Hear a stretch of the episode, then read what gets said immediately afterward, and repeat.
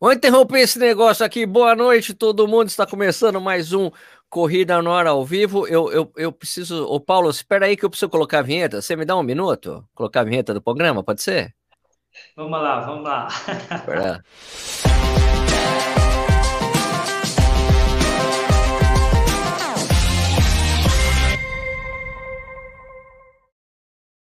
Agora sim, está começando mais um Corrida no ao Vivo. Hoje é dia 12 de agosto de 2020, são é, 8 horas e 31 minutos. Hoje a gente vai trocar uma ideia com o Paulo Roberto de Almeida Paula, mas na verdade todo mundo chama ele de Paulo Paulo agora, né? E antes de eu passar o microfone para o Paulo, eu só preciso falar para vocês que esse programa vira um podcast depois. Vocês podem escutar a hora que vocês quiserem, é, quando quiser, pode assistir, pode ouvir né? E, e é isso. Ô Paulo, boa noite. Está tudo bem com você? Tudo bem, tudo bem. Sempre tranquilo. Tranquilos, tranquilos. Bom, ó, o pessoal que está assistindo aí, é o seguinte, é, eu antes de começar, eu vou pedir para vocês falarem da onde vocês estão assistindo a gente. Hoje o Nish não pode participar. O Nish não está muito bem, não. Tá, tá, acha, ele acha que tá com Covid, espero que não, espero que só seja uma gripe normal mesmo. Ele foi fazer teste hoje, então ele preferiu não participar do programa, que ele não tá muito bem. Vamos é, dar votos de melhora pro Ricardo Nishizaki. Enquanto vocês estão escrevendo, onde vocês estão nos assistindo, que é uma tradição do programa, eu vou falar cerveja que eu tô tomando. Provavelmente o Paulo não vai poder beber cerveja com a gente, né, Paulo? Você tem que dar exemplo, né? Não, não bebo, não, não bebo. bebo uma Bebe sim. Bebe sim que a gente já roubou, já roubamos vinho junto. Né? Tem história com o Paulo da gente roubando vinho em, nas cataratas, né, vinho? Não é, Paulo? tem, história aí. então, ó, a cerveja que eu tô tomando é essa daqui, ó, deixa eu só ficar focado aqui mesmo, Paulo, só um instantinho. Ok, essa aqui é da Bruder, uma cervejaria lá de, de Minas Gerais, é uma IPA, é uma, essa cervejaria Bruder é muito boa, eles mandam cerveja para tomar aqui. Eu sempre fico feliz, muito obrigado a Bruder que manda cerveja para nós beber aqui. Enquanto vocês estão falando aqui, né, é, da onde vocês estão nos vendo, aqui assistindo, eu já vou começar esse papo aqui com o Paulo. O Paulo, é, eu falei lá que no, quando eu ia entrevistar você, que você é um dos, vai ser um dos caras mais velhos que estarão posicionados para largar na maratona, que com 40 anos você fez seu bateu o seu recorde pessoal, tá, né? Você é tipo que nem vinho, vai ficando velho, vai melhorando, né? Mas você tem uma história, você e seu irmão, né? Você e, e, e, o Luiz Fernando, vocês têm uma história de atletismo muito grande, né? Eu tava, eu fui ver uma foto outro dia de uma prova que o Tião colocou, tá você e teu irmão novinhos, cara, correndo a prova, com camisa da Gran Curso, sabe? Eu falei, caramba, cara, que legal, né? Então, o, Paulo, como é que surgiu o negócio do atletismo para você e pro teu irmão, hein, pros gêmeos?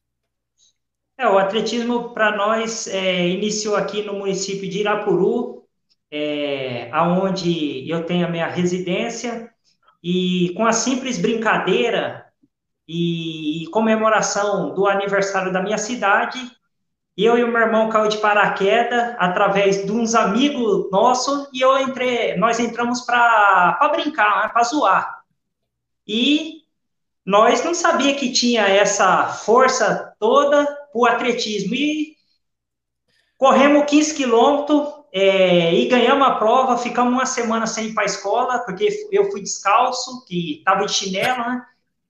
E depois disso daí, comecei a correr aqui no interior é, paulista, aqui, é, na região de Marília, Dracena, Presidente Prudente. E como todo iniciação de qualquer atleta, é participar dos jogos regionais, depois jogos abertos. Fiz milhares de jogos regionais. A primeira edição de jogos regionais foi em Lins, aonde tem uma história aí que a turma fala que passou um avião e nós ficamos olhando para o alto e, deixar, e deixamos de correr, mas... é verdade? É lógico, é os caras da minha cidade zoando, né?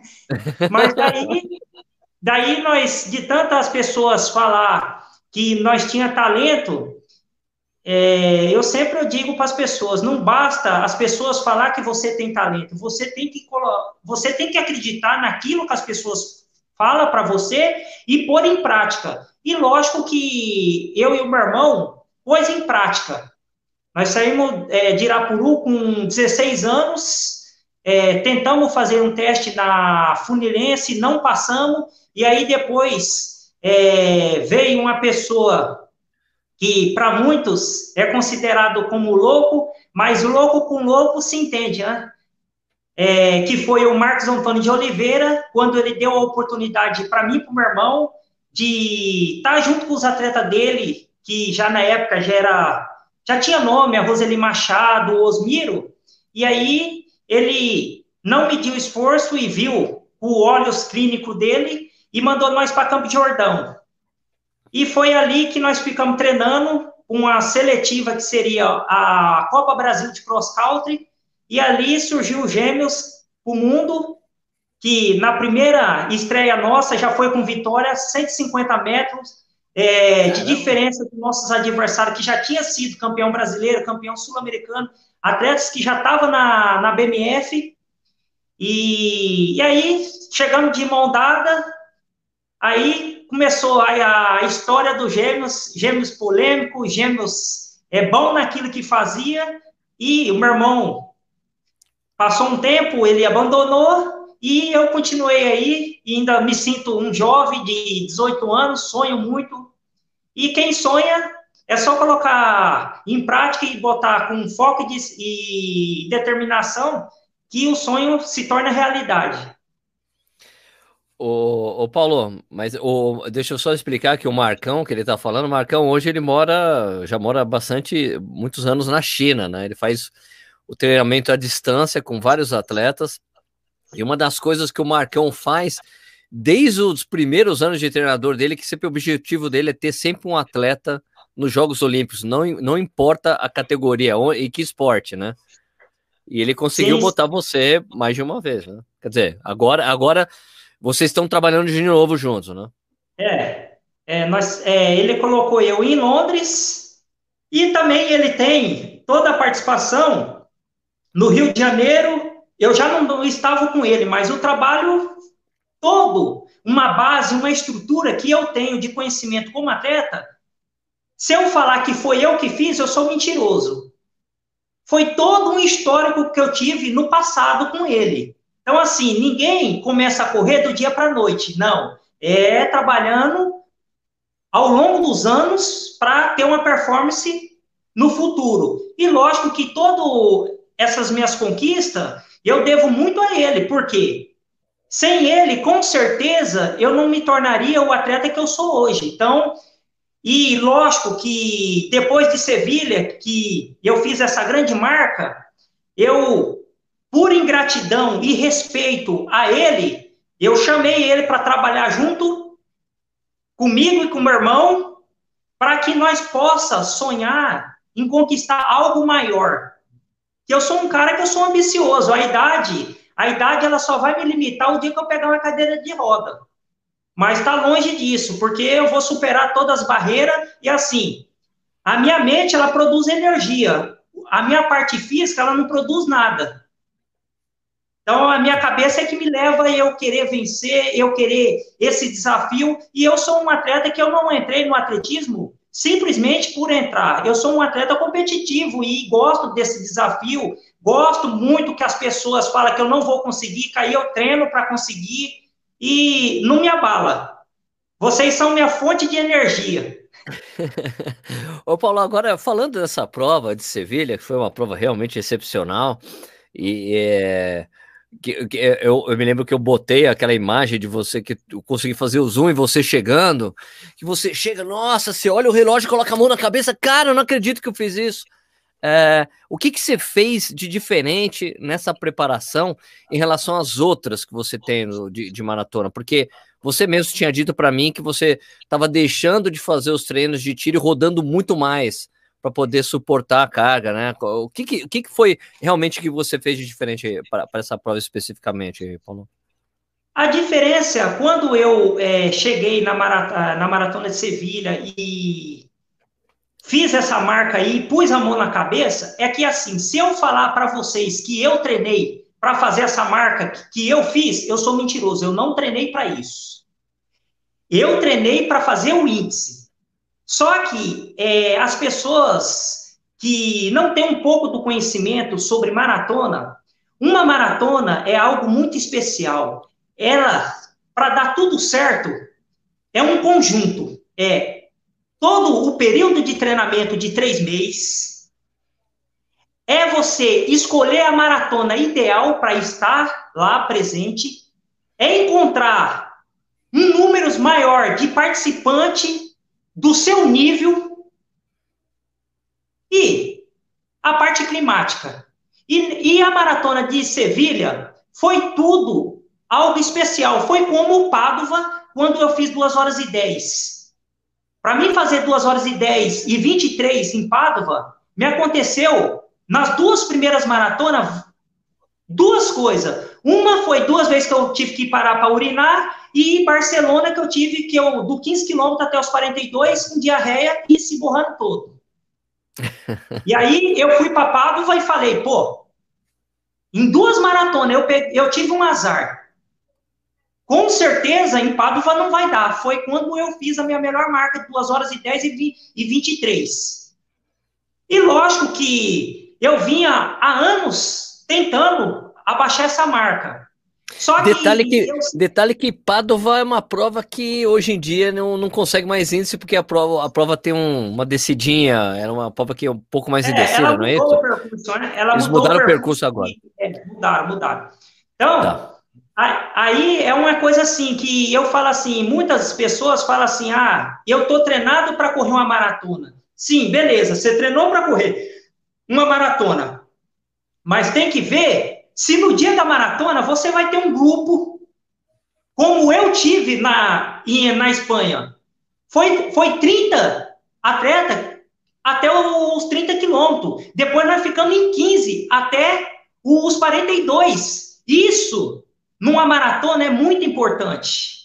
Porque a todo momento é ali, é um ajudando o outro. Tanto é que todos que chegaram, você viram a emoção que chegaram, todo mundo comemorando, foi uma maior festa, e assim, a prova de Sevilha, ela foi preparada para que acontecesse isso. Eles não ficaram preocupados em levar lá um recordista do mundo, e sim eles ficaram preocupados em levar o maior número de pessoas que conseguiria fazer o índice para a Olimpíada de Tóquio. Então, é uma prova que o ano que vem eu volto para competir lá, porque é uma prova que dá todas as condições. E lógico que, assim, os espanhol e nós brasileiros estamos no mesmo patamar de resultado. Tá. Então, é só você encaixar ali e boa. E a minha preparação foi simples. É, quando eu me refiro que eu não faço um trabalho de séries de tiro, eu só não vou para a pista. Mas se vocês perceber ou prestar atenção, só em duas semanas eu fiz quatro São Silvestre. As quatro São Silvestre eu abaixei marca. Tá. E ao longo. Você usou, as, provas, usou as provas como treino de intensidade? Sim, porque eu entro na prova, eu não fico preocupado se eu vou ganhar ou vou perder. Eu entro lá na prova para fazer um simulado o que vai acontecer na maratona. Por quê? Eu sempre eu digo para as pessoas, quem quer tudo acaba não tendo nada. Eu sou maratonista, eu não sou corredor de 10, de 5, de 15, de 21. Eu sou maratonista. Eu viso a maratona, eu me preparo para a maratona. Quando você tem um foco e ele é reto, ele não tem curva, com certeza a chance de você conseguir atingir suas metas é grande. Por quê? Você vai linha reta. E é o que eu faço. Eu entro nas competição não é para ganhar. Eu entro para fazer o ritmo da, da maratona. E lógico que como eu sou um atleta que eu sou muito resistente e eu tenho aquela tacada assim, do jeito que eu saio eu chego, eu sobressaio com os bons resultados e até mesmo com algumas conquistas, que eu ganho algumas provas lá em Portugal. Então, é, não é que eu não faço um trabalho de séries. Eu só não faço as séries, mas utilizo as competições como um trabalho de séries. Se é um, é um 21 quilômetros. Um, é, um, é um treino de ritmo que você faz. é, e é, é um treino de luxo que eu costumo falar, não é porque lá eu tenho água, eu tenho milhares de lebre para me puxar, e ainda vou lá e ainda pego um, um dinheirinho para me manter. tá certo. Mas a, a, mas a quilometragem semanal que você estava fazendo era a mesma de sempre? Quanto você não, chegou não, a fazer? Não, Qual foi o seu mudei, Eu mudei, eu mudei. Ah, tá com uns quatro anos que eu ia para as maratonas, chegava nos 36 quilômetros, eu não conseguia seguir, é, manter aquela performance. Sempre eu quebrava, eu passava certinho. Os primeiros 5, 15, 30, depois 15, 35, 15, 30. Chegava nos 36, já caía para 16, é, para 15, para 16 e pouco, 17. E aí foi aonde que eu percebi que faltava quilômetro. E por isso que eu falo assim que é muito importante, tem atleta que se ele não tiver o técnico é, próximo dele, ele não consegue manter uma performance. E eu, nesse estilo que o Marcão implantou para mim, para o meu irmão, foi aonde eu aprendi a ter o conhecimento do meu próprio corpo. Eu sabia a hora de atacar e a hora de recuar. Então, quando eu corro uma maratona, eu sou um cara muito inteligente, eu estudo tudo meus adversários, eu sei mais ou menos quando o caboclo vai se lascar todo, porque eu constantemente eu estou correndo e estou estudando a, os meus adversários. Tanto é que quando eu corro, eu falo assim, lá no 30, eu penso comigo, e, e às vezes quando tem alguém perto de mim, eu falo, ó, lá no 38 quilômetros, nós pega tudo esses caras. Eu consigo perceber isso. Tá.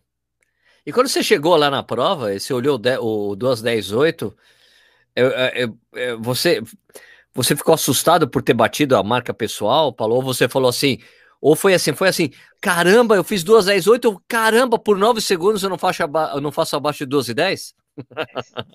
Não, não, não, eu não pensei nisso. O meu foco mesmo era tentar o índice para a Olimpíada. Ah, eu, é assim, quando eu entro, quando eu entro numa prova, eu não fico preocupado em se eu vou fazer duas horas e oito ou duas horas e nove. Eu tenho o foco é estar na Olimpíada. Tá, entendi. Então eu não fico preocupado. Então a minha emoção ali foi Consegui. que eu consegui.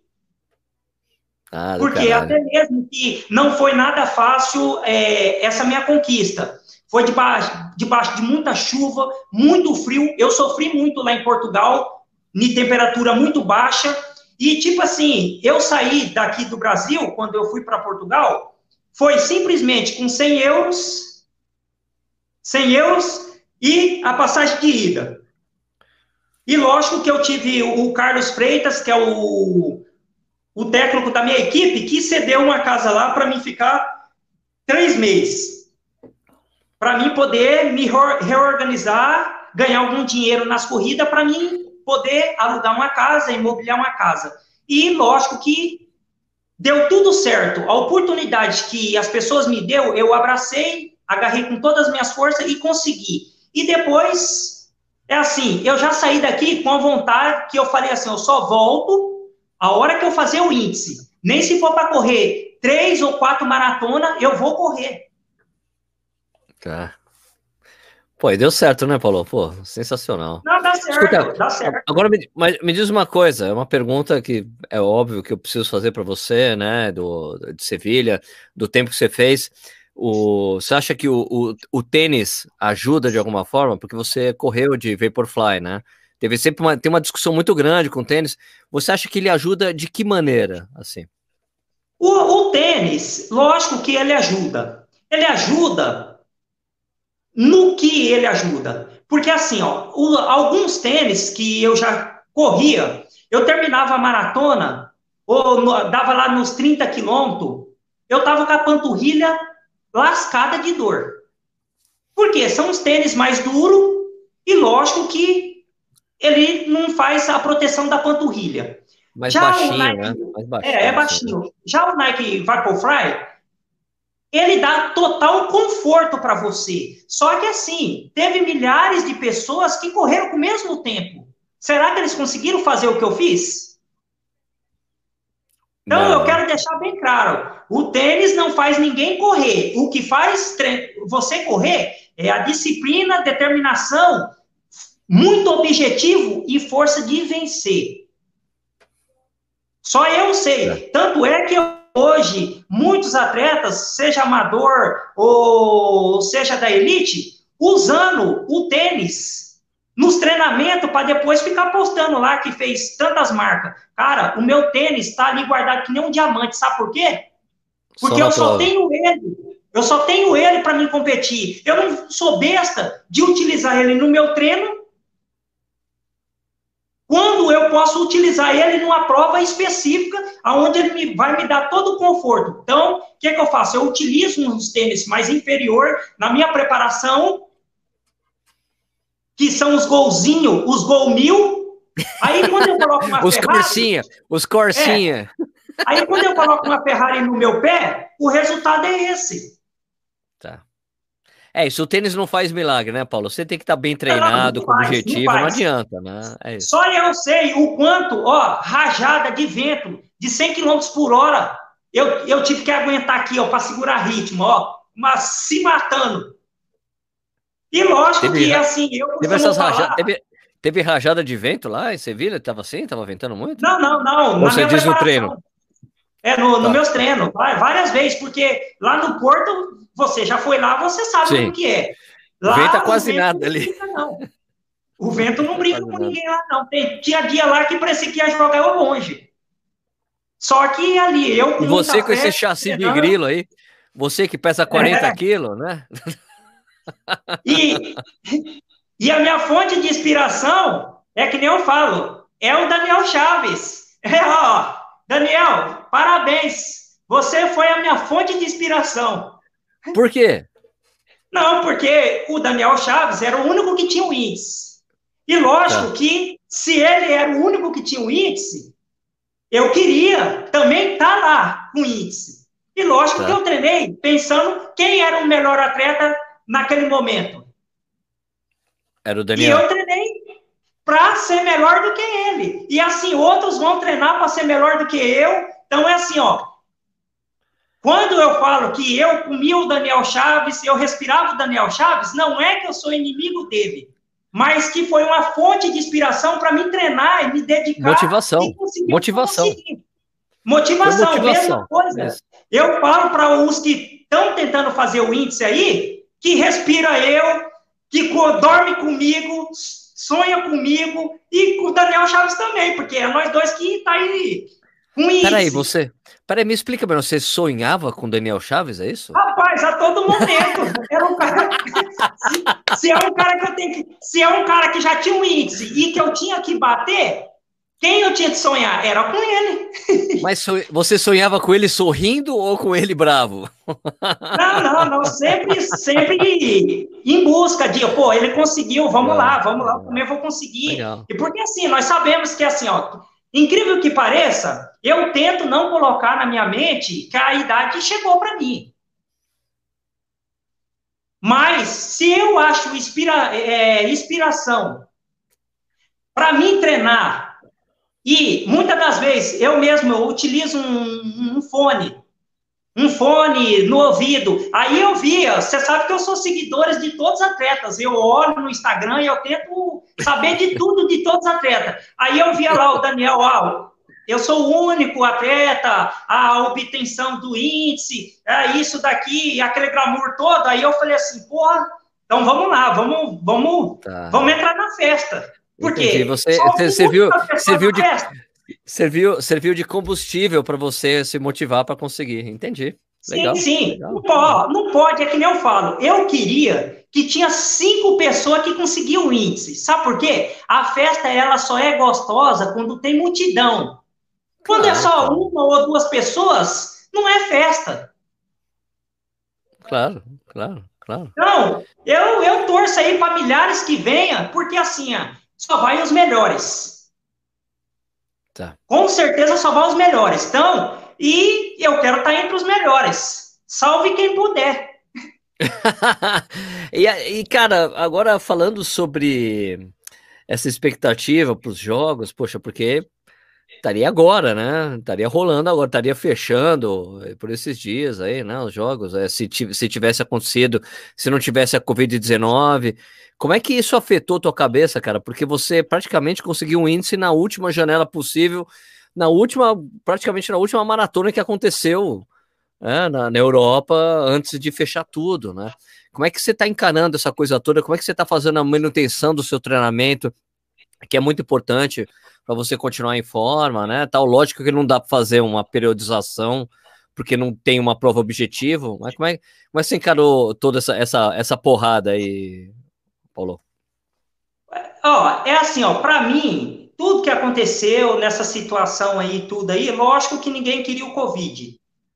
Para ninguém, porque é uma situação que saiu fora do controle, mas assim, é, esse cancelamento dos jogos, para mim, foi muito importante, tá? Até mesmo porque eu lutei muito para conseguir esse índice, e lógico que eu precisaria de um tempo para mim tranquilizar minha cabeça, sair um pouco do foco, para depois eu voltar com espírito e foco para tentar fazer uns Jogos Olímpicos em condições. E como eu vi toda aquela situação, o mundo parando, Caso fosse realizar, com certeza o Paulo Paula não faria um, um Jogos Olímpicos assim em condições. Por quê? Eu preciso de estar tá forte da mente, forte da, da mente. E naquele momento de ver tanta coisa ruim, tanta coisa negativa, eu já não tinha força nem para treinar e nem motivação. Então. então, foi a melhor coisa que aconteceu. E o Paulo Paula é um atleta que precisa de descanso. Eu sempre digo, o descanso, ele é melhor do que um treinamento. E lógico que para o ano que vem, caso venha confirmar a minha presença em Tóquio, pode ter certeza que festinha vem de novo. Vai vir muita comemoração e boa. Por quê? Eu sou uma criança, treino muito bem, eu brinco de treinar, e eu sei quando eu vou produzir. Eu sei como, quando eu vou produzir e eu sou um atleta que eu, assim, eu tenho comigo. Se eu falar que eu não estou bem de cabeça, eu não adianta eu ir na prova que eu vou parar. Eu preciso estar tá bem com a minha cabeça, eu preciso estar tá bem comigo mesmo. E no momento, hoje, eu estou voltando a ter aquele espírito olímpico, aquela ambição de conseguir. Por quê? Já passou aquele, aquela fase para mim descansar minha cabeça. Agora estou iniciando o meu treinamento, não estou rodando dois períodos. Eu só faço todos os dias 10 quilômetros, todos os dias, para tempo entre 35 minutos a 37. Eu inicio a 4, a 4 por mil e finalizo ali 3, 3 e 5, sempre tirando, sempre progressivo. Tá. E isso é um treinamento só para mim dar condicionamento físico para me manter. E a hora que eu falar assim, opa, agora eu vou focar em Tóquio. Ou eu vou focar na próxima maratona. Aí eu volto para Portugal, aonde eu me isolo do resto do mundo. E aí eu faço assim: eu como atletismo, respiro atletismo, sonho com atletismo e a minha vida é o atletismo. Mas você lá no Porto, você come atletismo e francesinha também? Comi uma vez só, mas a francesinha que tem lá em Portugal, eu não gostei dos restaurantes, mas tem uma, uma senhora que é a mulher de um amigo meu, do Euclides, que é o cara que trata da minha beleza, uma corta do meu cabelinho, faz ah. a minha barbinha, para mim ficar cuida bonito. Da, cuida da sua beleza. É, cuida da minha beleza. E a mulher dele, cara, é uma portuguesa, mas pensa numa mulher que é boa na cozinha. E ela fez uma francesinha lá na casa dela e, cara, eu comi bem, viu? Fez também uma feijoada. E são pessoas assim que, aonde eu passo, eu tenho pessoas que pega eu como filho, né? E trata eu com bastante carinho. Eu tinha família lá, é, família Dias, que é lá de, da Moita, que desde 2011 até 2014, eu sempre fiquei na casa deles, e hoje eu tenho essas pessoas lá no Porto, aonde cuida de mim como se fosse um filho, tanto é que toda aluguel que tem que pagar, é, mandar dinheiro para mim aqui, para minha, para mim ficar aqui no, aqui tranquilo aqui, meu carro tá tudo lá com eles, fica tudo lá com eles, que são uns pais que eu ganhei lá, que aonde eu vou, eu, eu procuro me cercar de pessoas boas, como eu sou bom, para que sempre eu tenha uma proteção. O pessoal está falando aqui que você gosta de maionese. Você comeu maionese hoje? O Alessandro Bezerra está perguntando aqui. Já comeu maionese Rapaz, hoje, Paulo? Essa história da maionese, cara, é uma história que esses caras, é, é de um grupo que nós tem, é Nós é Nós, é um grupo é, lá de Brasília, tem até o Nivaldo Batista, que foi um dos primeiros maratonistas a fazer 2 horas e 10 e 43. Isso bem atrás mesmo. E esse grupo aí me infernizava que eu postava as fotos da, minhas, da, da minha comida, e aí eles via lá salada de legumes, aí tem maionese, tem maionese, aí eu mandava eles ir para aquele lugar, e para parar de me encher o saco. Aí ficou nessa história, maionese, maionese. E, e falando que você gosta de chocolate também. Não, não, chocolate nós comemos bastante. Rapaz. Chocolate. E o chocolate aqui eu perguntando para você. Não, não, chocolate eu como bastante. É que aqui no Brasil aqui é caro, mas tem ali umas cinco barras ali, tem. Eu não como com, com frequência que nem eu comia lá em Portugal. Porque em Portugal todo dia era duas barras de chocolate. E não tem esse negócio de amargo, não, é docinho mesmo.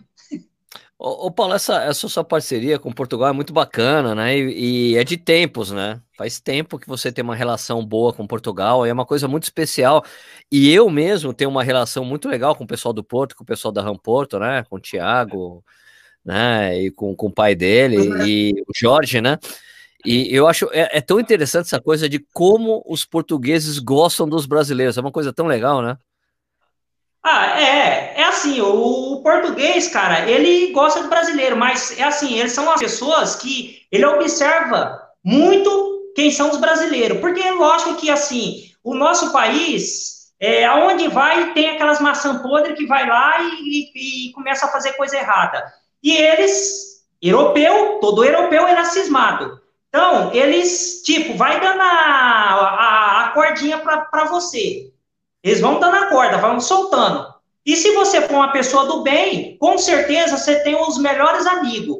Uma pessoa que você pode entregar tudo na mão deles, que eles vão tratar você bem. Agora, se eles perceberem que você é pilantra, rapaz, não queira um português como seu inimigo, não, viu? Porque os bichos é bravo. é interessante mesmo. Mas, ô Paulo, quando é que você é, eu, eu, me lembro que uma vez eu, eu, eu conversei com vocês, poxa, não é a primeira vez que você aparece aqui no Corrida no Ar, né? A gente já fez coisas há muitos anos atrás, assim, gente, pô, conheço vocês faz tempo, você e teu irmão, o Luiz, e eu me lembro de vocês falando da, da, da ida de vocês para maratona, de você chegar para e falar para o Marcão, olha, eu quero, a gente quer ir para maratona agora. Não, vocês não vão nunca para maratona. Maratona tem que rodar muito. Não, mas a gente quer rodar. Né? Tudo bem, a gente vai fazer o que tem que fazer. Como é que foi essa. De... Por que vocês tomaram essa decisão de ir para maratona? O que, que aconteceu? Não, a decisão para maratona foi um simples fato que, assim, pô, eu tinha já chegado aos 32, aos 32 anos e já estava com dificuldade de correr as provas de 10 quilômetros e, e de 5. E já estava entrando em muita meia maratona antes de eu fazer a, a maratona, minha primeira maratona, eu tinha já feito 20 e meia maratona. Então aí foi quando eu falei com o Marcão, falei, ô Marcão, eu quero é, fazer uma maratona. Ele ainda é, zoou eu. Ué, como que você vai fazer uma maratona se você não gosta de treinar? Eu falei, ó, passo, fica quieto e passa o treino. Agora você deixa. fica quieto e passa o treino. É, porque eu, Paulo Paula, e eu nunca gostei que ninguém manda eu fazer as coisas. Eu tenho que querer. Tá. Mesma coisa, são os patrocinadores. Os patrocinadores, eu só, eu só fico e produzo resultado quando o patrocinador, ele deixa eu livre. Ele não vem querer me ensinar que o que eu devo falar, o que eu devo fazer e como eu devo agir. Por quê? Aí vai tirar a minha personalidade. Eu sou Paulo Paula. Eu tenho a minha personalidade formada. Eu não preciso que ninguém me molda a minha personalidade. Então, sempre eu digo assim: eu fico no clube aonde me deixa eu à vontade. Você não vai precisar cobrar resultado de mim, porque eu já me cobro de mim. Tá. Eu já me cobro de mim muito. Então, eu não é, são coisas que eu não aceito que ninguém venha cobrar para mim resultado. Por isso que eu sempre eu falo assim, ó, se você tá me pagando, pode ter certeza que eu vou dar um retorno para você. Caso você não esteja contente, meu amigo, não é dinheiro que vai fazer que, com que eu, eu muda a minha forma de agir, ou de pensar, ou de falar. Porque se eu fazer isso, eu deixo de ser o Paulo Paulo e você, como alguns vou me tornar um puxa-saco, vou me tornar uma pessoa sem personalidade, vou falar o que todo mundo quer ouvir, mas não, é que nem eu sempre digo, o mundo que eu vivo, ele é real. Eu não vou enganar ninguém. Se presta, presta, se não presta, joga fora. E vou falar. Ô Paulo, você falou que eh, lá em Portugal tá o lugar onde você mora, tá o seu carro você não falou de moto. E o que aconteceu com a paixão pelas Hayabusa? O que aconteceu aí? Que era uma coisa não, que você não, e teu irmão era completamente viciado aqui no Brasil. Então quer dizer que você foi para a Europa, um lugar que é uma delícia para andar de moto e não tem moto em Portugal? Cara, eu não tenho moto porque é muito caro. Hoje uma moto lá é, custa da moto que eu tenho aqui no Brasil. Eu tenho, eu, eu não, eu fui embora, mas não vendi minha moto. Jamais eu vendo. O que, que acontece? Lá, uma Hayabusa custa, isso usada, 2012, 16 mil euros, cara. A 6 e, a 6 e 5 é impossível de comprar. É muito dinheiro. E lógico que como eu estou indo para o país, estou refazendo tudo uma vida, eu saí daqui do zero e estou me reorganizando lá, lógico que não dá para ter esse luxo de já adquirir uma moto, chegar lá e adquirir uma moto. Vamos por etapa, mas quem sabe um dia nós. Tá no plano, tá no plano. mas, oh, puta, agora eu tava pensando uma coisa que eu ia perguntar para você. Caramba, agora me falhou. Bom, mas, ô, Paulo, aliás, o que, que você achou? Você que é um cara que, pô, você conhece atletismo há muitos anos, vive, em, vive isso com o teu irmão há muito tempo, é a sua vida, essa coisa qual que é a principal diferença que você vê entre, que eu acho uma doideira isso, mas qual que é a principal diferença que você vê entre o atleta amador, amador mesmo, brasileiro e o amador português, que é uma coisa que você viveu bastante lá? O Cara, amador. É assim, é, o amador brasileiro, eles são mais brutos do que os amador português, tá? Porque o amador português, ele, ele entra na prova, é mesmo algo para se distrair. E hoje nós estamos, nós sabemos aí, rapaz, eu estou abismado com essa situação. O Covid no Brasil parece que ressuscitou o atletismo da era 90. Cara, tá cheio de recordista. Aliás, deixa eu fazer uma, uma coisa, pergunta para você, Paulo. Existe recorde pessoal em treino? Eu nunca vi, porque não é homologado. Obrigado. E nem, e nem live. e, e, nem é, essas corridas virtual não existe. Ah, da live você está dizendo do. Caramba, é o nome do garoto lá? Ah, não, o é... Danielzinho. Danielzinho. O Danielzinho. O Danielzinho é um atleta que eu acredito que ele possa estar tá correndo ou para isso, ou para isso, ou tá muito próximo do resultado que ele fez. Porque nós sabemos que é assim, a prova de verdade é a prova mano a mano. É você e milhares de pessoas correndo. Quando você corre Você sozinho, você não tem a pressão. Você não tem a pressão. E lógico é que assim, é, é, diferente, é totalmente diferente. Você não coloca, se dá, deu. Se não dá, também você não vai importar. Agora, quando você está competindo, entra o emocional, entra todos os fatores que te faz você, você voltar no mundo real. E lógico que assim, eu acredito que o Danielzinho é um puta de um atleta talentoso. Eu também acho, também acho. Ele é muito talentoso. Se ele manter essa performance, com certeza, ele vai correr melhor do que ele correu. Só que assim, não adianta ninguém falar para mim, ah, o Danielzinho é o substituto Mariusso, ou o Danielzinho é isso. Não, não esquece. Ah, também acho que não. Eu acho que eu acho, eu acho que nem o, eu acho que nem o treinador dele fala isso. Nem o treinador, não, não, eu nem acho assim, que o Daniel é o ache isso também. Não é o Daniel que, que fala isso. É, é, é o, as pessoas que endeusa tá. um, um, um diamante que ainda tem que ser lapidado. Ah, com certeza, sem dúvida. O Danielzinho, Gente. se ele. Eu acho assim, eu acho. Eu entrevistei. Desculpa te interromper, é, Paulo, mas eu entrevistei o Daniel aqui assim que ele ganhou, quando ele ganhou a meia maratona de São Paulo, da ESCOM aqui, sabe? E sim, o que eu achei muito legal do treinador dele, que é um cara muito pé no chão. Assim, eu falei, poxa, com esse tempo daí, esse moleque vai fazer tanto em maratona. Ele, não, a gente não quer nem saber disso.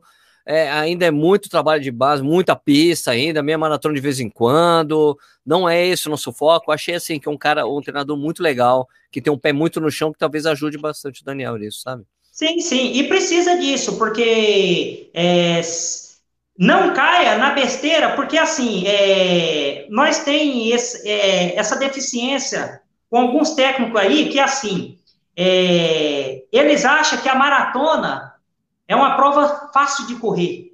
Por quê? Eles entendem que, ah, o meu atleta corre ali na casa dos 30, ou corre na casa dos 28, então eu vou colocar ele para maratona, que ele vai correr a 3,5 ou a 3,7 vai ser fácil. Pelo contrário, não é fácil. Porque você vai fazer quatro vezes 10 mil. Então, primeiro o atleta tem que ter uma bagagem, tem que ter uma base para realmente ir para a maratona. Não cai na maratona como algo de paraquedas, que você vai quebrar a cara. Ô Paulo, você, você mesmo, você mesmo, falando dessa, dessa, disso que você está falando, da, da correlação de resultado que muita gente leva em consideração, não, você tem 28 no 10, vai fazer tanto. Você é um cara que tem uns resultados muito bons em meia maratona, né? Você fez uma e dois muitas vezes, né? Muitas vezes, não é? Não foi uma vez só. Né? Só que aí eu vou falar a verdade para você. Na, na época que eu fiz uma, dois, foi quando eu não corri nada. Jura? Não corri nada. Eu fui Frankfurt e parei. Que me deu a cãibra. Fui ah, mas Frank, Londres. Frank, Frankfurt foi uma infelicidade, cara. Faltando dois é, quilômetros no final da prova.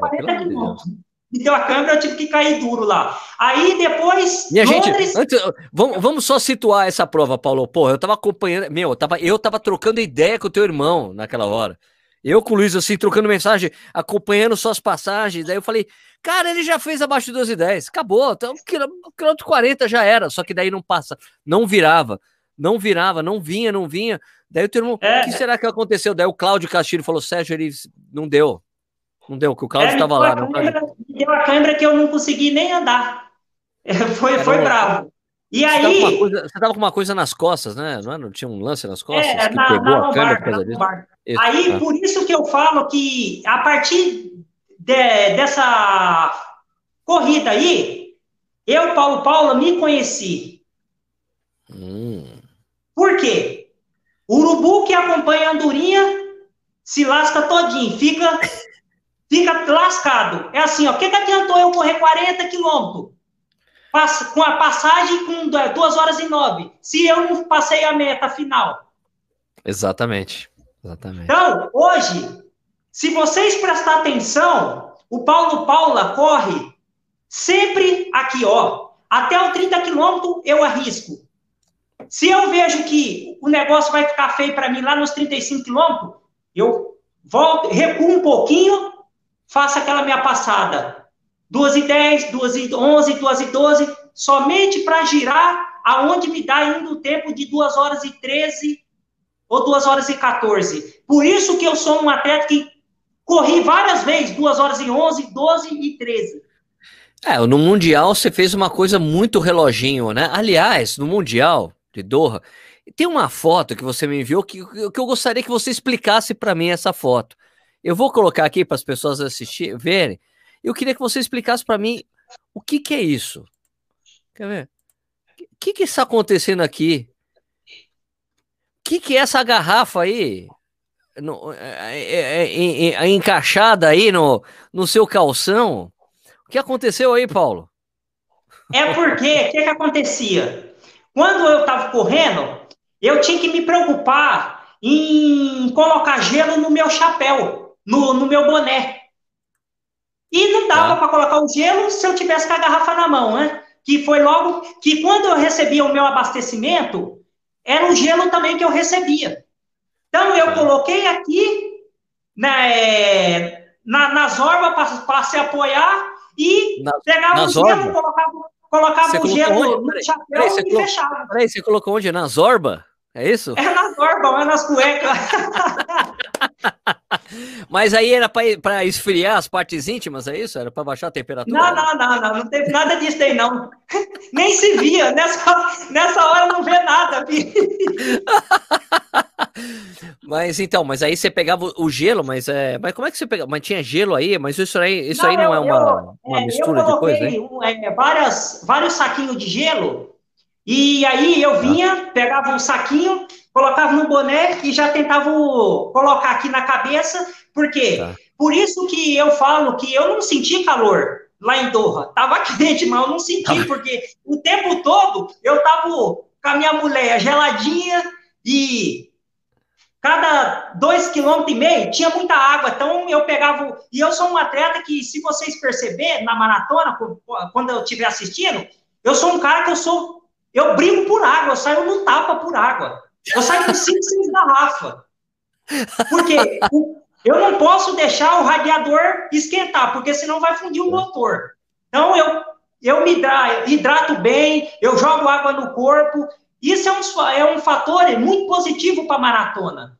Eu vejo os atletas amadores aí que parecem uns camelos, quer correr sem beber água, sem molhar o corpo. Pelo amor de Deus, não dá não, pô.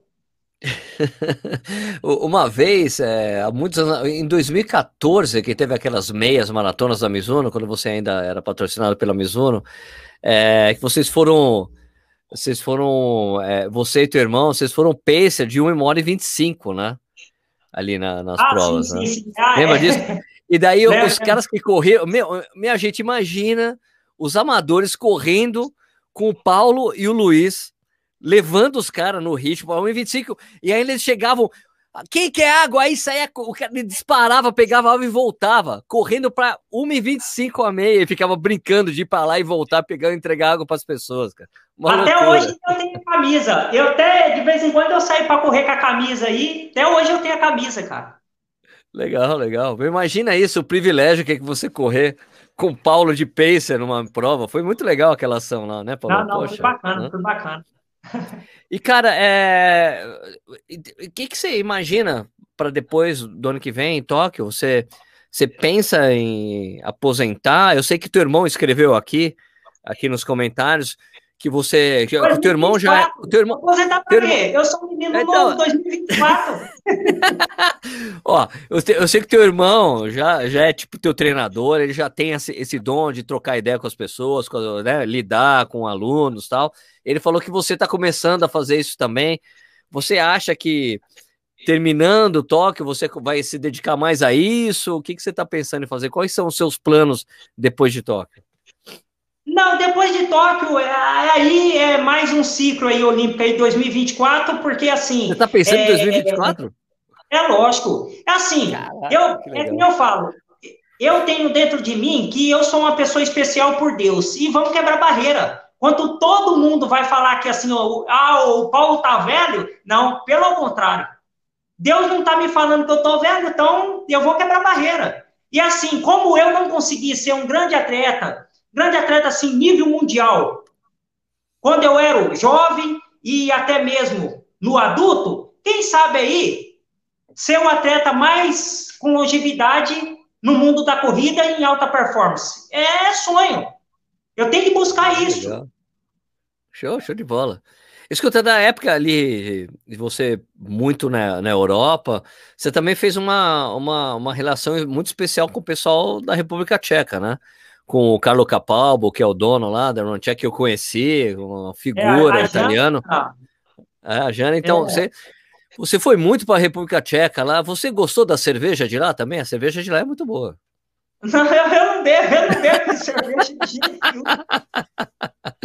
Mas você correu todas as provas ali, né? Eles fazem muitas meias maratonas, corri, né? Aí eu fiz três anos, três temporadas lá e eu fiquei muito sentido por não voltar a fazer as temporadas, não é nem pelo o circuito, né? É que hoje a, eles lá, eles estão mais focados para o europeu, né? Para dar oportunidade para os europeus. E como eu sou brasileiro, lógico que dificultou os convites da minha entrada lá, mas para esse ano já tinha uma conversa para mim voltar a fazer o circuito lá, porque é assim, foi uma, um, umas pessoas também que, mesmo eu não falando inglês, eu falando, o inglês meu é o dedinho aqui, é assim ou aqui, eu, tipo assim, as pessoas me adoravam, falavam que eu era muito animado e. Então, eles tinham um carinho é, por mim e eles falaram que se voltar, é, como voltasse para esse ano, eles me chamariam até mesmo por eu já estar tá vivendo na, em Portugal. Mas quem sabe aí para o ano que vem eu volto fazer o circuito, porque é um circuito onde dá uma bagagem muito grande para a evolução de qualquer atleta, porque nós sabemos que a República Tcheca ela investe mesmo no atletismo nível mundial, tanto é que os os corredores que vão lá é muito forte. E gostaria muito de voltar para lá, até mesmo para rever eles, todos eles lá, que é assim, quando eu ia para lá, eu fazia uma competição, eu ficava uma semana no hotel lá, e ia comer lá na loja da Adidas, então tinha bastante assim, loja, um convívio né? Na loja da Adidas, que na verdade é a sede, é a sede da Run Check, né? É a sede, é a sede a deles, sede é. Deles, né? É, o, o, o, Paulo, quando eu fui acompanhar a maratona de, de Praga, né, que o, me a ESCOM tinha feito uma, uma parceria, daí eu acabei indo lá acompanhar a maratona de Praga. Eu fui intérprete da Sara Moreira, cara. Aí, eu tava, tinha entrevistado o Galen Hope, e a Sara tava do lado, entrevistar a Sara, ela, você não quer ser meu intérprete na... Porque eu, eu sei falar inglês, mas eu não entendo às vezes muito bem. Você não quer me ajudar? Eu falei, ah, lógico, né? Aí eu fui intérprete dela, foi muito engraçado. Sara Morena, você conhece, é, Sarah, é, a, maior, a maior parte dos atletas aí é, tem dificuldade um pouco com inglês. Alguns sobressaem, mas a maior parte é tipo assim, é se vira como pode. E as grandes maratonas, ela, ele já prepara sempre ter um intérprete, ou sempre eles convidam uma pessoa que fala português para tá orientando e tá ajudando aquelas pessoas que falam português. No meu caso, assim, que eu não falo nada inglês. Então é. Ué, Paulo, é, eu tô te dizendo, é só você me chamar para ser seu intérprete lá, poxa. eu te ajudo lá, meu. te ajudo nas entrevistas e tudo mais. Já comigo. Porque ali, pô, é, sabe quando eu fui para Praga, cara, a primeira coisa que eu fui fazer, eu fui visitar onde o Emil Zatopek morava, né? O apartamento dele fui fazer, fui ali é. numa ruazinha. Isso era uma coisa que eu precisava fazer, né, meu? Porque, poxa, não, é a romaria, não, romaria de corredor. Romaria de corredor é isso, você tem que ir onde o Zatopek morava, meu. Não, não eu, eu sempre eu comento assim com as pessoas que eu falo assim, esse Sérgio Rocha, bicho, esse é um corredor, viu, que curte mesmo, viu? Porque o bicho, ó, sentou. A primeira coisa que eu vejo, que eu reparo, é que nem eu falo, eu sou um cara que observo muito. A primeira coisa que eu reparo em você, você vai, para a corrida, você tem que arrumar uma, o seu abastecimento, que é a cerveja. Ah, claro, pô. eu, falo, eu falo assim, ué, o Sérgio Rocha vem para competir ou vem para tomar cerveja? Porque o bicho gosta de uma cerveja, hein? Ah, eu gosto, É comigo mesmo, cerveja. Aliás, a cerveja tcheca é boa para Aliás, uma vez, o livro que eu li da história do, do Zatopek, de um jornalista que escreveu, que é muito bom, falou que o Zatopek sempre depois das provas bebia cerveja. Sim, o, o, português, você pode ver que o é. português, ele, depois das competição, não tem refrigerante, não tem carboidrato, não. É muita cerveja. É a Superbox, sempre tem o stand da Superbox é, ali. É, eles têm lá, e você sabe que se fosse aqui no Brasil, falava, pô, cerveja com esporte não ia dar certo. Mas o é. europeu, ele, eles é, faz essa parceria, tanto é que é, o monumento lá, Rosa Mota, hoje ele é bancado pela, pela Superboc lá. É uma, acho que é a Superboc, que é negócio de cerveja, eles têm aquelas parcerias Rosa Mota com eles, e então você vê como que o, a, a bebida alcoólica, ela não está fora dos parâmetros do esporte. Não, porque na verdade é porque é, é que na Europa é muito a, a, o consumo do álcool é muito normal, né? E não é e é tipo é. e não é em excesso, né? As pessoas bebem, mas bebem pouco, não, não ficam. Não, as pessoas, é porque tem aquela coisa de você é, é, é, a coisa da bebida, eu acho muito parecido com bicicleta.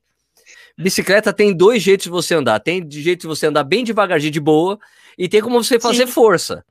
Bebida sim, mesmo, alcoólica é a mesma coisa. Tem como você beber um pouco, de beber uma cerveja e tal, e tem você beber com força, beber muito e ficar embriagado. É. Então, as pessoas, poxa, mas você está incentivando o beber. Não, eu gosto de beber uma cerveja, eu não fico enchendo a lata e ficando embriagado sempre. Não dá, isso não, é inviável, e, né? Tá certo. E se for, se você for beber a cerveja, porque assim, você não bebe cerveja vagabunda, não. Você só bebe cerveja diferente. Você sai procurando... Não, eu bebo, eu bebo.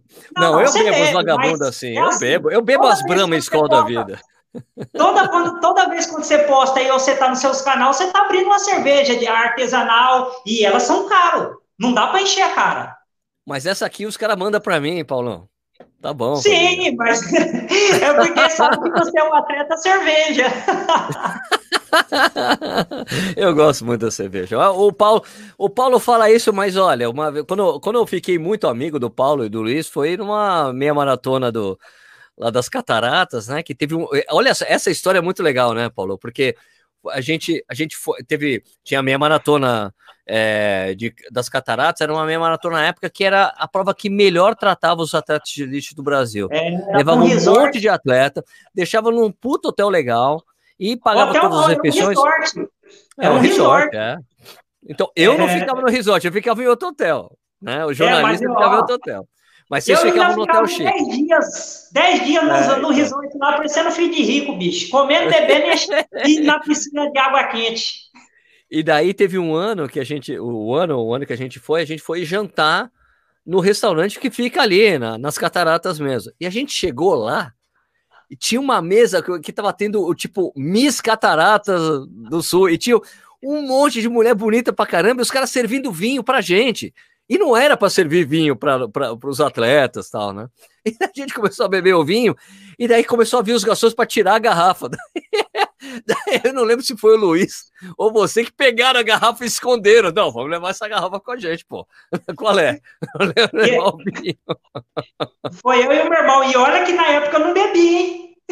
Olha como eu fui bom com vocês. Eu peguei a garrafa para vocês, porque eu não bebi. foi muito legal, foi muito legal. Quem estava naquele ano era Jéssica Augusto tinha ido. É, foi quando eu conheci o João Campos. João Campos, ah, é, o, Rui, o, Rui, o Luiz Feiteiras, que é o meu manager. Luiz Feiteiras, é, claro.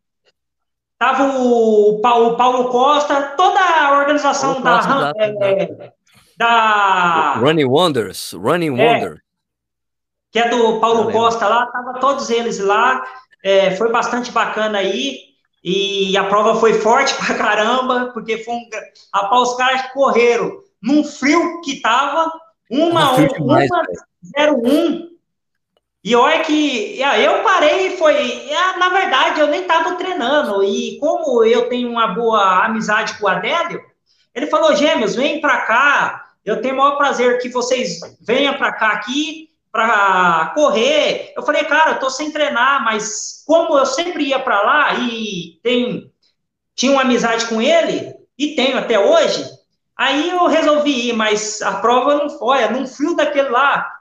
Eu, Giovanni, os outros atletas, tudo com saco preto, bicho, de lixo no corpo. Muito frio. e depois da prova tava o Paulo e o Luiz Fernando com cobertor, assim, ó. É, com a manta. Não, não, foi bravo. eu lembro dessa coisa, eu lembro. Aliás, cara, da, da, da minha história com a Maratona do Porto, dos caras terem me levado para lá, a primeira vez que eu fui, foi muito divertido, porque eu fui porque o Tiago Teixeira que me convidou, né? Que é o filho do Jorge. É o filho do eu Jorge. Eu fui e tal. E daí o Jorge, sabe, vou, nem preciso falar, né, de é, da coisa do típico português, né? Que é meio desconfiado ali, né? O Jorge não é, conhecia ainda.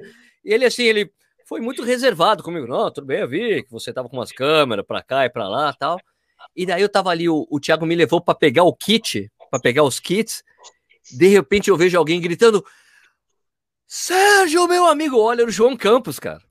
O João veio me deu um abraço. Ah, pô, que legal te ver, porque eu, eu fiquei muito amigo do João na época, né? Quando eu conheci é. ele lá. Fiquei conversando muito com ele, a gente ficou amigo, né? A gente troca umas mensagens de vez em quando. E daí o Jorge Teixeira chegou junto. Daí, ah, se o João Campos conhece esse cara, tá tudo bem. Porque até então quem conhecia era o filho dele. Mas o João Sim. Campos conhece esse, ah, então tá tudo bem. Não, mas aquele daí, o João falou, não, mas eu tava ali, eu falei, mas aquele é o Sérgio, é meu amigo. Foi tão legal essa, essa situação.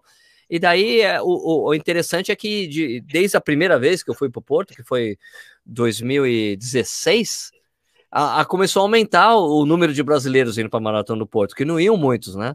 É, foi legal, foi é. coisa de um trabalho que eu fui fazendo com eles, muito interessante, assim. E, e a prova, tirando, tirando o vento, é, a prova é muito legal para correr. É, passa lá, aonde praticamente que passa a, a maratona, eu treino lá todos os dias. É, o pessoal tava, lá, alguém falou aqui que você reclama muito quando você está do lado em Gaia ali, no calçamento. Ah, não, é. Não, agora não, viu? Mas, cara, no começo, quando eu fui lá para Portugal, aquelas corridas no centro histórico, moço do céu, para mim equilibrar naquelas pedras era terrível. Mas é, é, agora eu já estou acostumado, é porque a, até treinar em passadeira de praia eu treino lá, então você tem que se adaptar, né? E lógico que. Nossa, você, você se é, adaptou mesmo, eu, você chamou. Você se, você se adaptou mesmo, porque você chamou esteira de passadeira aí, que é como os portugueses chamam esteira. Não, não, não, é passadeira mesmo, é na praia lá mesmo, é, é as madeiras ah, de, lá, de passeio? Ah, tá. É de passeio. Porque eles chamam Aí... esteira, porque eles chamam de esteira de passadeira, né? Como isso se fala em espanhol, né? Não, eu, eu esteira não me... é assim, eu não, quase eu não treino na esteira. Das vezes que eu treinei, eu me machuquei. Eu prefiro mesmo, tanto é que na época do inverno lá, pô, dava para me treinar na esteira ou fazer ginásio, eu não gostava. Eu preferia passar chuva, frio, mas tinha que correr na rua. Tem um cara fazendo uma pergunta aqui, um cara que não tem um histórico muito bom de corrida, chamado Ronaldo Costa, perguntando da meia. Quero saber da meia, que meia é essa aí? É, você, tem, você tem um apoio de um dos caras que faz umas meias aí, né, Paulo? É, o senhor Carlos Maia, a Meia Private Explain, é, onde eu sou embaixador da marca lá em Portugal. E é assim, eu trouxe 100 unidades de meia. E lógico que essas meia, eu sempre deixo bem claro. Primeiro, a minha família. Quem são minha família? A família que carrega no peito esse nome aqui, ó. Aqui, ó. Instituto Gêmeos do Brasil. Eu tenho um instituto de criança carente e tenho mais de 80 atletas no Brasil todo, aonde o meu irmão é, passa planilha de treino. Alguns faz treino que nem agora estamos aqui em Dracena, nós estamos com um grupo aqui de 30 pessoas aqui, e aí eles treinam e tem o prazer de falar assim, pô, quem está me orientando é o Paulo Paula, um maratonista que foi para a Olimpíada, beleza. Não vem ao caos. Mas. E tem os nordestinos, que é um povo aí que eu tenho um carinho. Eu sinto muito por não nascer no Nordeste. Eu nasci no estado de São Paulo, né? Mas eu queria ser nordestino. Porque é um povo que é lutador. E é um povo como eu, que luto para vencer os obstáculos da vida. E lógico que, assim, para estar junto com a família Instituto Gêmeos, tem que ter compromisso com si próprio. Se for para vir, para lá, porque eu vou treinar lá e não gostar de treinar, filho, cai fora. Porque nós não perde tempo com ninguém que não tem foco e objetivo e quer vencer. Ninguém precisa se tornar campeão, mas tem que superar os seus limites. Tem que ir em busca de melhora para a vida. E lógico que o povo nordestino é um povo que nós admira muito, porque é três horas, quatro horas da manhã, nem tá mandando treino, pô. Eu tô ainda no meu segundo treino, no, no meu segundo sono, e os caras tá lá mandando treino. Então, eu gosto de pessoas que sabem o trabalho que nós está fazendo e honra esse trabalho. Que é a única coisa que nós cobra deles é o quê?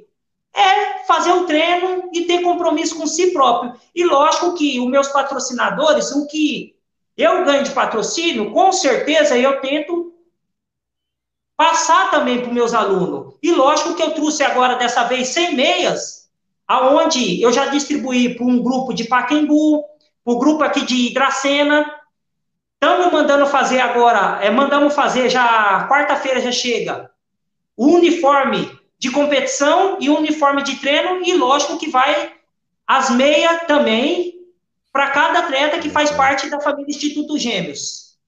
E também, é assim, ó, tanto eu, hoje, hoje eu falo assim, ó, nós como atleta que está um pouquinho acima e tem algumas condições, eu estou fazendo hoje aí uma, uma coisa aí que eu tive conhecimento e até mesmo é, através desses grupos de WhatsApp eu tenho um grupo de WhatsApp aí do Nordeste que muitos falam assim: ah, enche a caixa de mensagem, é, atrava meu celular. Cara, o meu celular tem 32 GB e não trava.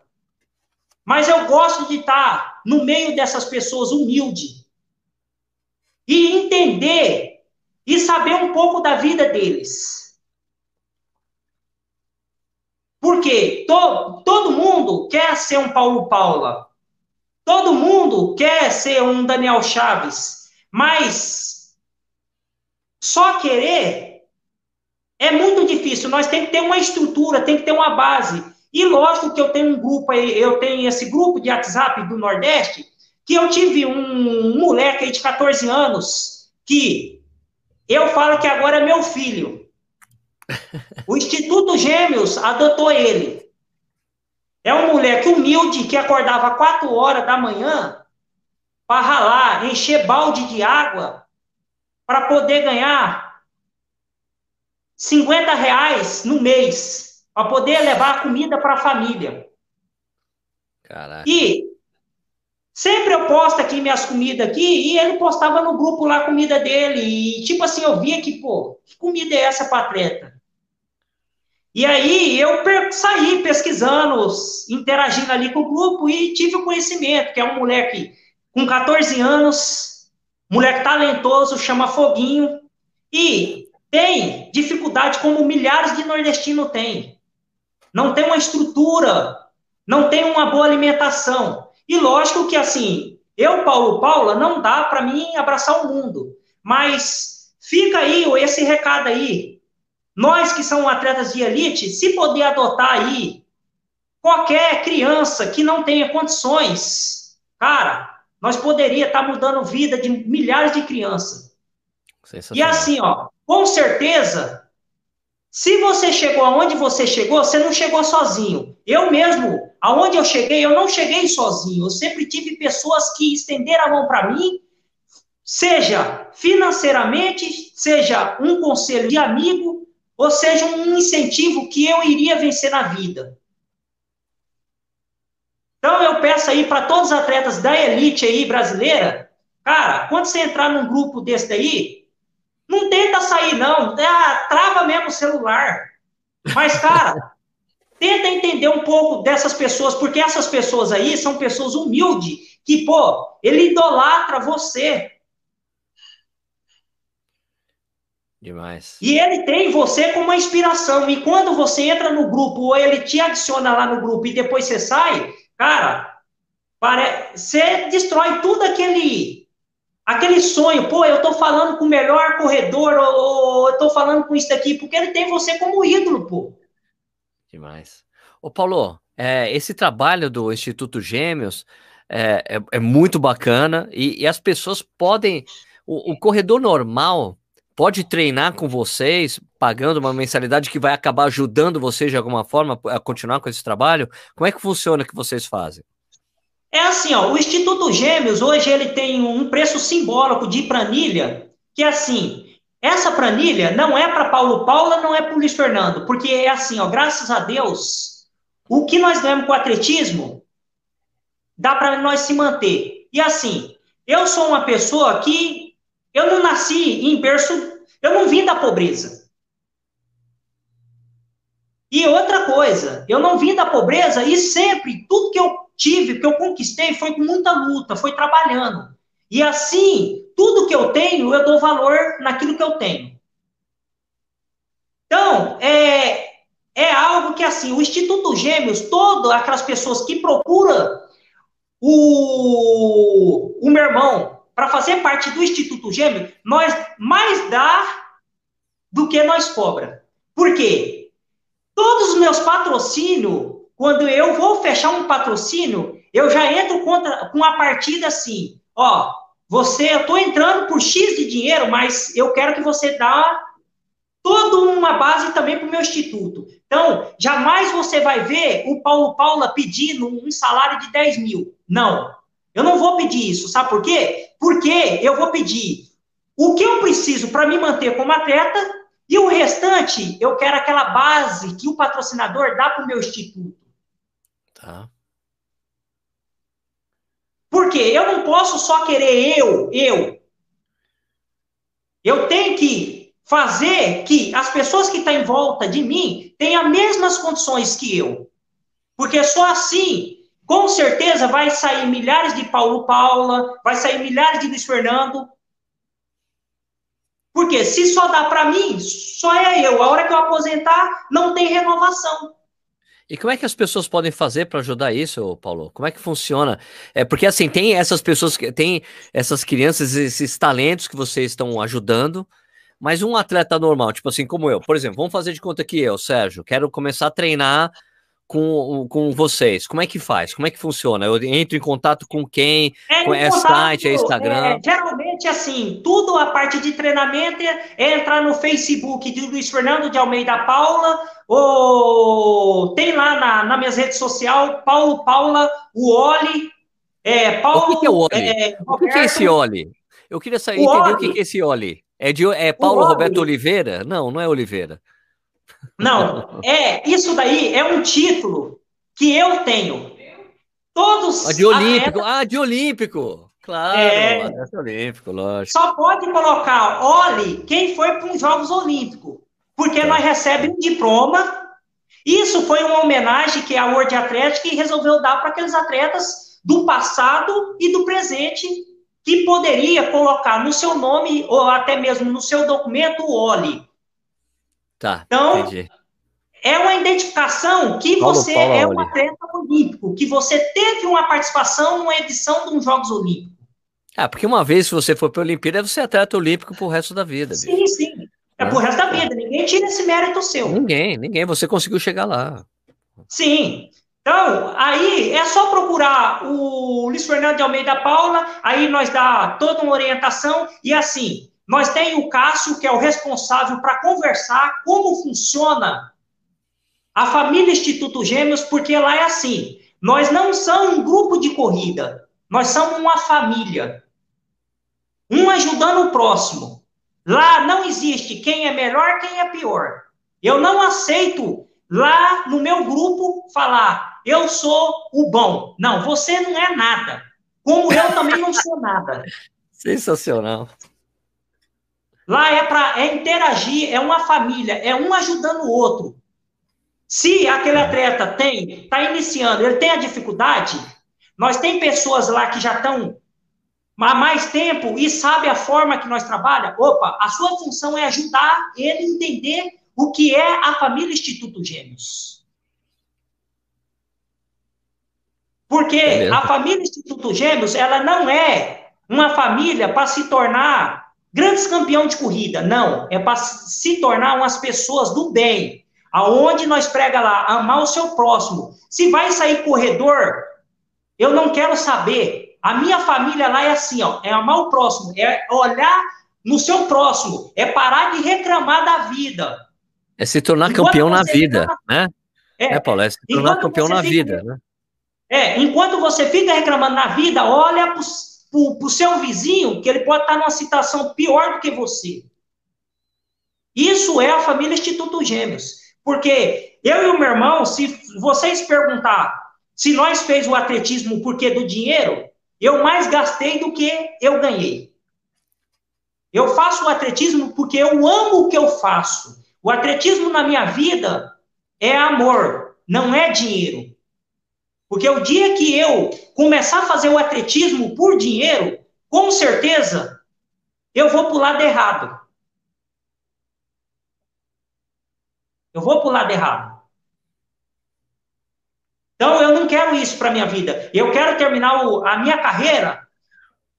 E sempre eu digo para as pessoas: eu não quero ser o Paulo Paula, a pessoa admirável nas redes sociais por ser um bom atleta. Eu quero ser admirado por ser uma pessoa do bem, levar algo positivo para as pessoas. Tanto é que, assim, eu posto meus treinos ali para as pessoas, mas sempre eu deixo uma mensagem positiva, de você acreditar que você pode. Se eu conseguir, você consegue. Só existe uma forma de você conseguir acreditar em Deus, entregar a sua vida na mão dele. E ele vai operar as coisas que você deseja. Por quê? Eu sempre digo para as pessoas, a minha vida como atleta e como pessoa, ela está traçada. Desde quando eu nasci, Deus já tem tudo escrito o que vai acontecer até o dia da minha morte. Então eu não fico preocupado com a, ou não tem vaidade para ser o melhor atleta do Brasil e ah, eu fui para tal Olimpíada. Não. Eu não fico as pessoas me perguntam de vez em quando: "Ah, você é um atleta olímpico?" Eu sou um atleta olímpico, sim. Mas sabe o que que trouxe a Olimpíada para mim? Mais compromisso. Porque foi tão gostoso ir para uma Olimpíada que eu não quero mais deixar de estar no, no, numa edição dos jogos. Só que eu sei que vai chegar um tempo que eu não vou aguentar mais. Mesma coisa. Paulo, Paulo, Mesma eu coisa coisa. Eu... eu... amo o que eu faço. Olha, eu concordo eu com o que você falou. O que eu faço eu na concordo... corrida, mas vai chegar um tempo que eu vou ter que parar. Paulo, eu concordo que você disse que a vida da gente está traçada mas se você não lutar, ela não vai acontecer, cara. Né? Opa, é isso que você sempre fala. É assim, você a, precisa se esforçar. A minha vida tá se você não acontece, tá não, não, acontece mas a dor. Tá mas você tem que lutar. Isso, isso. Lógico. Isso. Senão, lógico. Né? Senão não, não tem aquele, não tem aquela não tem aquele dizer lá que fala assim, escuta, poxa, não, você tá se afogando, não, pode deixar, Deus tá do meu lado. Daí o cara morre, daí Aí ele chega não, lá, não, não. escuta, mas daí ele chega lá, daí ele chega lá no céu, escuta, mas poxa, eu acreditei em você o tempo todo, eu tava me afogando, você não me ajudou. Ele, cara, te mandei um, um, um, um barco, te mandei um bote, mandei, te mandei um monte de ajuda, você que não quis. Você tem que se esforçar para é, coisas, nada é, vem acontece. Né? Mas é que não falo, a minha vida tá traçada por Deus. Só que assim, se eu levar no caminho do bem, eu posso fazer a minha história diferente que Deus tinha preparado para mim. E é isso que é a minha vida. A minha vida, você ó. Pode melhorar, você pode atleta... melhorar o traçado. É, Sim, eu nunca fui um atleta vaidoso, porque eu fui, para um simples jogos, eu ficar desprezando os outros atletas, eu nunca fui isso. Eu nunca deixei de ser eu, o Paulo Paula, para as pessoas veem eu como uma pessoa. Ah, o Paulo é inteligente, é isso daqui. Não, eu, eu sou o Paulo. Eu sou eu.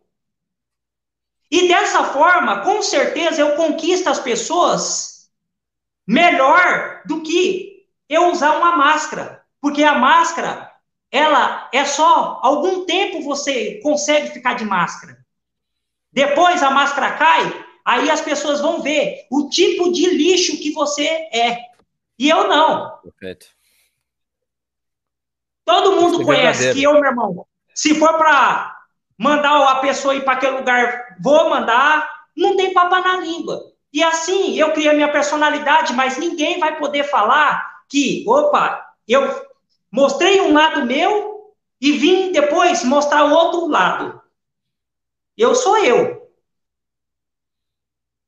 É verdade. É 100%. O Paulo é 100% Paulo. Pô, Paulo, cara, queria agradecer muito, cara, a tua participação aqui. É sempre muito bacana conversar com você, com você, com seu irmão. É sempre um prazer. A gente sempre tem mantém contato todos esses anos. Você sabe que eu sempre falei para todos os atletas que eu conheço de elite, né? Eu sempre falo que torço por eles, sempre, né? O Cipó tá aqui, eu sempre torci pelo Cipó, sempre torci por você, é pelo Daniel, por todos, Cipó, sempre todos.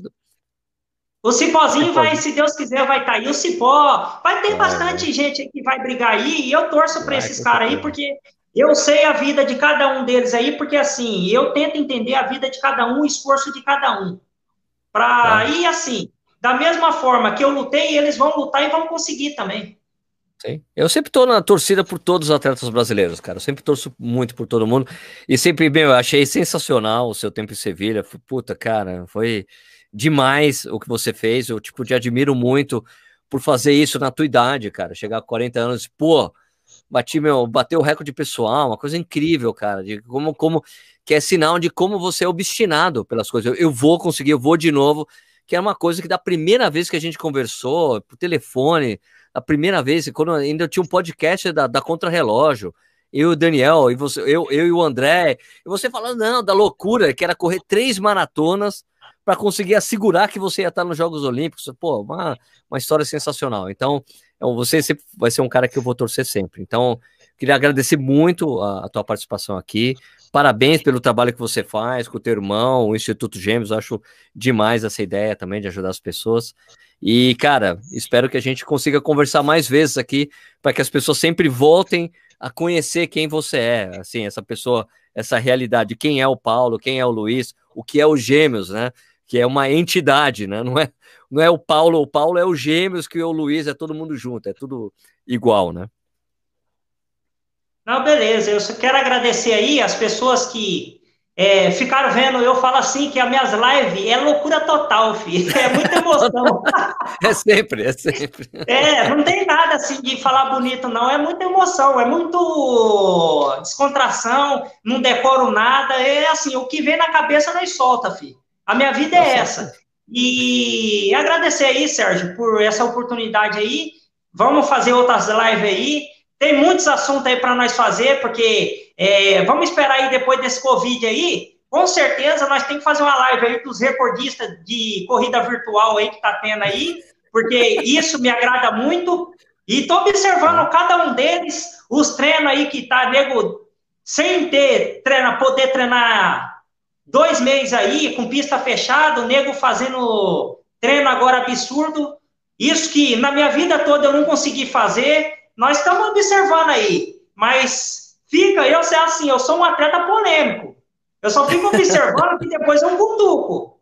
Então não coloca besteira nas redes sociais, não, para ganhar parabéns ou você é um monstro, porque nós queima você, nós frita. Vamos falar a então, verdade, cara. Tá, tá fechado, Paulão. Então, depois, quando tudo isso aqui acabar e as pessoas puderem voltar às competições e já rolar algumas provas, pronto, a gente faz uma live de novo para conversar sobre os resultados dos atletas. Sim, inclusive os amadores, ter... inclusive os amadores. É, se vai ter. Não, lógico que eles são os principais, moço. se vai ter quebra de recorde ou não. Mas então tá bom, fica um forte abraço aí para todos aí. Espero que vocês tenham gostado dessa live aí, bastante bacana. E live com Paulo Paulo é sempre dar risada e loucura. Beleza? É mesmo. Pessoal, é, Paulo, obrigado de novo é, pela sua participação. Pessoal, lembrando que é, esse programa vira um podcast, você pode escutar a hora que você quiser. É, e também, não era isso que eu queria falar. Vamos ter, a gente, pô, a gente tá aqui há uma hora, quase uma hora e meia falando, Paulão, demais. Uma hora Muito e bom. Obrigado, pessoal, pela audiência. A gente volta então na quarta-feira que vem com mais um Corrida na Hora ao Vivo. Então vou dar um end broadcast aqui e a gente vai fechar. Obrigado, Paulo, de novo, meu. Tranquilo. Fechou.